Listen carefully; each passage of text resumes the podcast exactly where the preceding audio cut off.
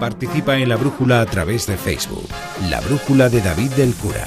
Manda un tuit a arroba brújula onda cero. Participa en la brújula a través de WhatsApp. Deja tu mensaje de voz en el número 608-962-492. Próxima parada con la brújula en la estación de radio Punta Norte. Javier Cancho, buenas noches. ¿Qué tal David? Buenas noches a todos. En el capítulo de hoy, Stanley, Henry Stanley, segunda parte.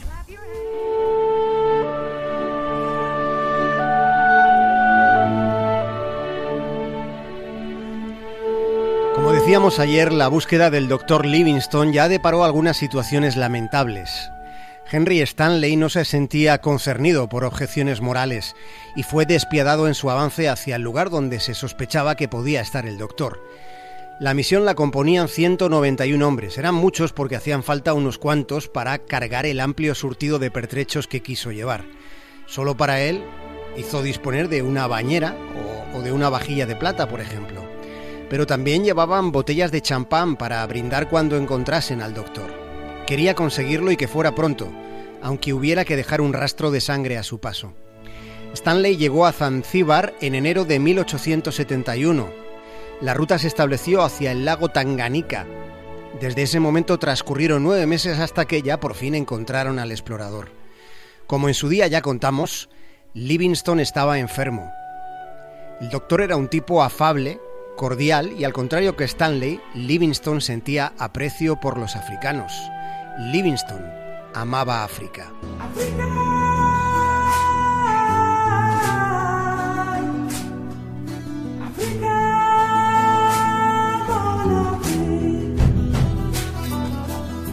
En el fondo, y más allá de las educadas maneras del doctor, en el fondo Livingstone pasó bastante de Stanley, incluso rehusó volver con él.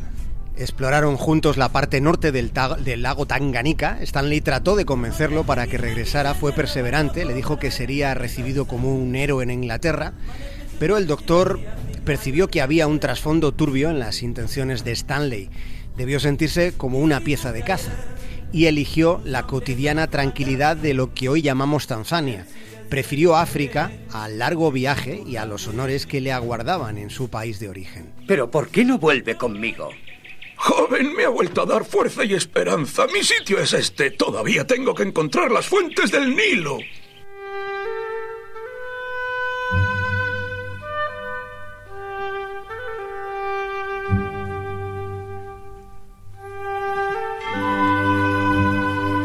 El regreso de Stanley a Europa no fue tan aclamado como él esperaba. Nunca hubo testigos que avalasen sus trepidantes y arrogantes relatos. Incluso llegó a dudarse de las cartas que Livingstone le había firmado, aunque finalmente, y pese a las resistencias iniciales, se dio por bueno el desenlace de su historia más allá de los detalles que él aportaba.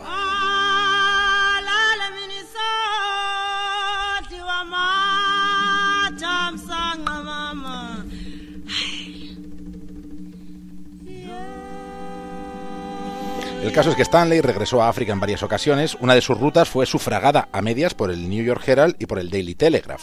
Durante tres años se embarcó en una expedición por el río Congo. Partieron 356 integrantes. Solo regresaron 114. Y él fue el único europeo que sobrevivió. Stanley llegó a atribuirse haber logrado delimitar los lugares exactos de donde emanan las fuentes del Nilo, cuando en realidad otros lo habían hecho antes que él. Su fama iba en aumento, pero en paralelo también, también había cierta contestación a sus deplorables métodos. Colectivos de derechos humanos ya en el siglo XIX denunciaron que Stanley se abría camino matando sin hacer preguntas. Su actitud sin duda tenía más de conquistador colonial que de periodista.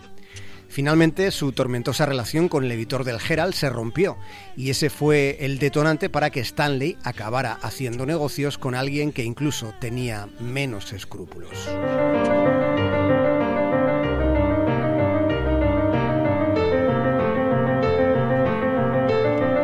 Leopoldo II, que contrató a Stanley para explorar un territorio enorme que el periodista ya conocía.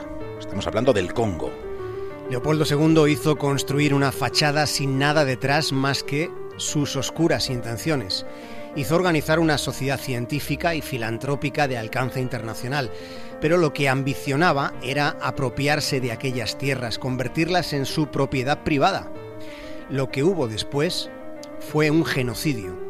El cálculo estimado de asesinatos llega en algunos casos a los 8 millones de personas. Fue posiblemente el episodio más siniestro de todo el siglo XIX. En el trato que Stanley daba a los africanos había algo mucho peor que la indiferencia. Había desprecio. Había ensañamiento.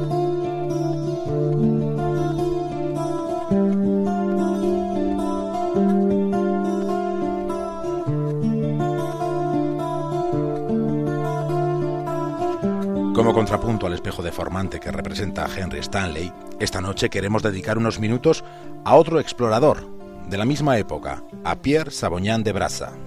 Pierre se llamaba Pietro, porque era italiano, aunque se nacionalizó francés. Era el décimo de los doce hijos que tuvo el conde Ascanio Saboñán. A pesar de ser extranjero, Pietro fue admitido en la Marina francesa gracias al padrinazgo de un amigo de la familia, que era el almirante francés de Montaignac.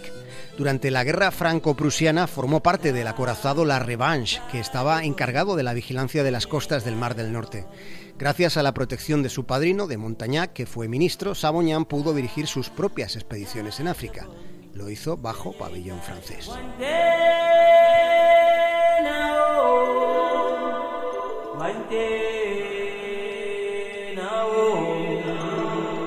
Eran aquellos tiempos de pugna colonial y en ese contexto Saboñán y Stanley mantuvieron sus diferencias. Saboñán fue nombrado gobernador general de los territorios franceses en el oeste de África. Ejerció como maestro negociador con los nativos, trató de comprenderles. Fue un tipo culto que, recordaba a sus hombres que eran ellos los intrusos en tierras, africanas. No sometió al territorio a una explotación sistemática de los recursos naturales como sí sucedió en la zona controlada por Leopoldo II. Las condiciones de vida de los nativos en el Congo francés durante el mandato de Saboñán de Braza fueron, digamos, mucho más soportables, más tolerables que las que Leopoldo II impuso a sus súbditos.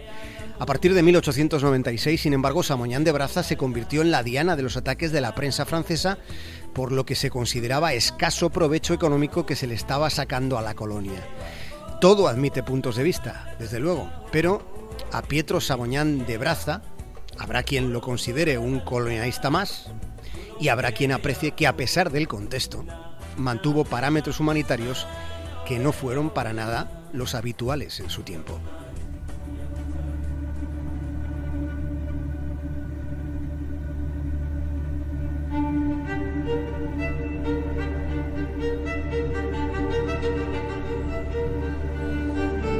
El conflicto de intereses en el Congo propició la convocatoria de una conferencia internacional en Berlín en el año 1885. Y en esa conferencia, en torno a zumos de naranja, con mantelería fina, cuchillo y tenedor y escuadra y cartabón y unos mapas, se hizo el apaño de las fronteras rectilíneas de miles de kilómetros que se trazaron en África. Así les salieron países rectangulares.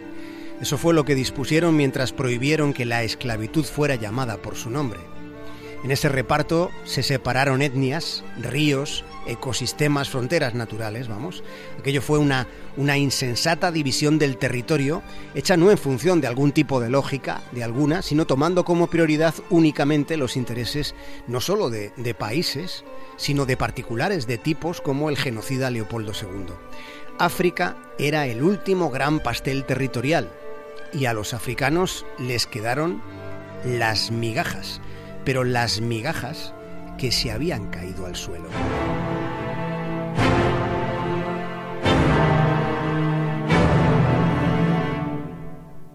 Mañana seguimos la ruta de lo que podemos llamar los capítulos africanos de Punta Norte. Mañana a vista de pájaro vamos a seguir mirando un continente donde la única guerra que no se ha hecho es la guerra a la pobreza.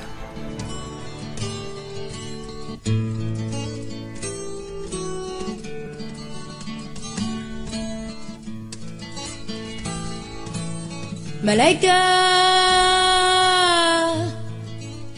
Nakupenda malaika.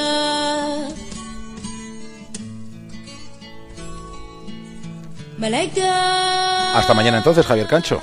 Un abrazo muy grande, David. nakupenda malaika. Ningekuwa mariwe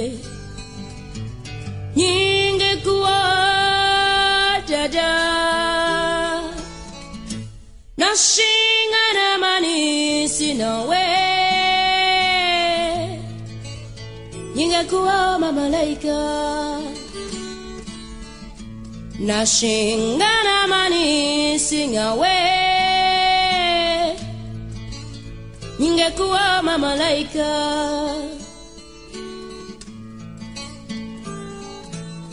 Esa zasudu waduhu nyengu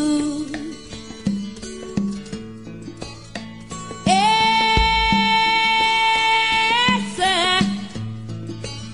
zasudu waduhu nyengu na minifonyeji kingana mwezi nyo. Oh, fade away.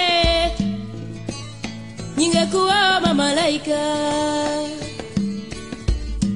nashingana mani sina we ningekuwa mamalaika eva kirege